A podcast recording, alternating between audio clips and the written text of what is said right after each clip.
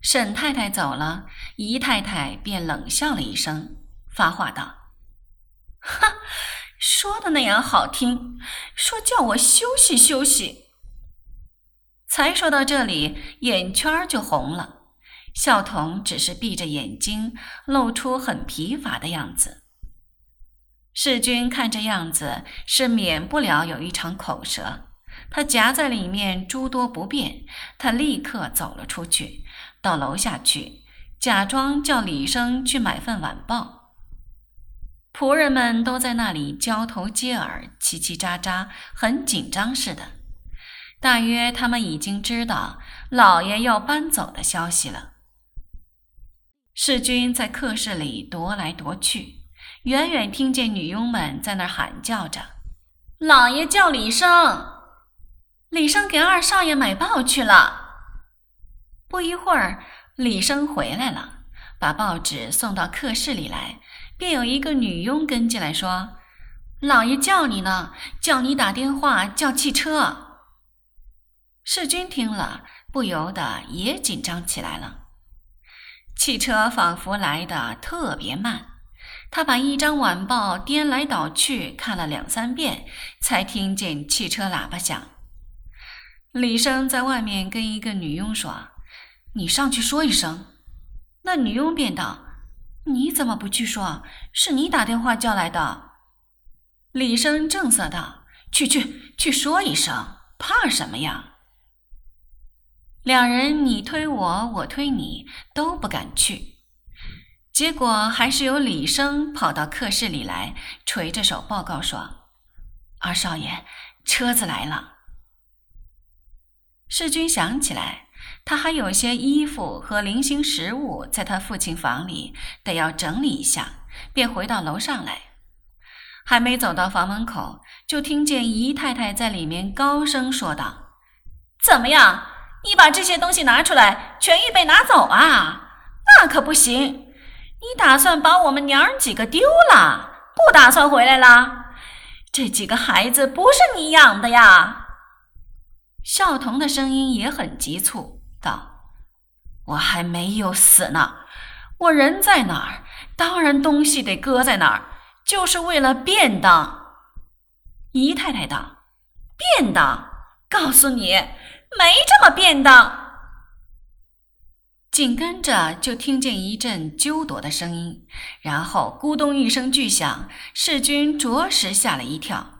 心里想着，他父亲再跌上一跤，第二次中风，那就无救了。他不能再置身事外了，忙走进房去，一看还好，他父亲坐在沙发上直喘气，说：“你要气死我，还是怎么？”铁箱开着，股票、存折和账单撒了一地。大约刚才他颤巍巍地去开铁箱拿东西，姨太太急了，和他拉拉扯扯的一来，他往前一栽，幸而没跌倒，却把一张椅子推倒在地下。姨太太也吓得脸都黄了，犹自嘴硬道：“那么你自己想想，你对得起我吗？病了这些日子。”我伺候的哪一点不周到？你说走就走，你太欺负人了。他一扭身坐下来，伏在椅背上，呜呜哭了起来。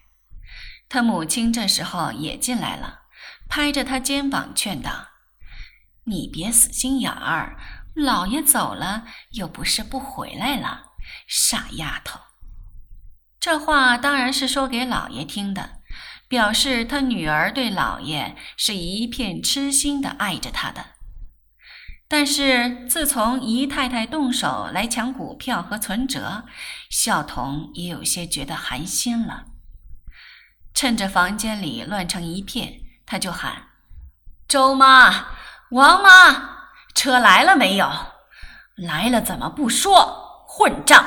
快搀我下去。”世君把他自己的东西捡要紧的拿了几样，也就跟在后面走下楼来，一同上车。回到家里，沈太太再也没想到他们会来得这样早。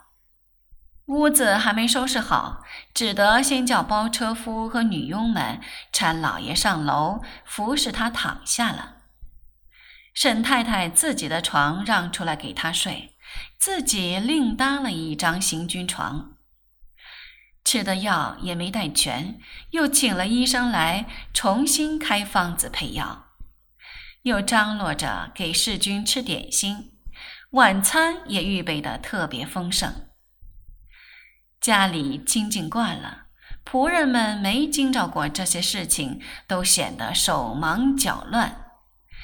大少奶奶光只在婆婆后面跟出跟进，也忙得披头散发的，喉咙都哑了。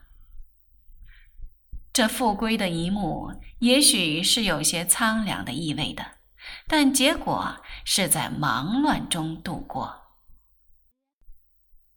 晚上。世君已经上床了，沈太太又到他房里来，母子两人这些天一直也没能够痛痛快快说两句话。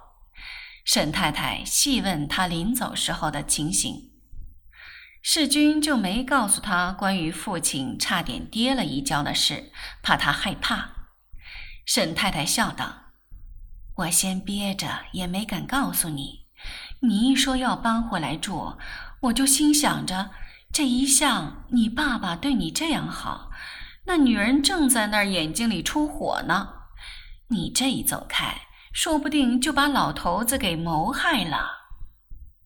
世君笑了一笑，道：“那总还不至于吧？”孝童住回来了，对于沈太太，这真是喜从天降，而且。完全是由于儿子的力量，他这一份得意可想而知。他回是回来了，对他始终不过如此。要说怎样破镜重圆是不会的，但无论如何，他在病中是无法拒绝他的看护，他也就非常满足了。说也奇怪。家里新添了这样一个病人，马上就生气蓬勃起来。本来一直收在箱子里的许多字画都拿出来悬挂着，大地毯也拿出来铺上了，又新做了窗帘。因为沈太太说，自从老爷回来了，常常有客人来探病和访问，不能不布置的像样些。孝童有两样心爱的古董摆设，丢在小公馆没带出来，他倒很想念，派佣人去拿。姨太太跟他赌气，扣着不给。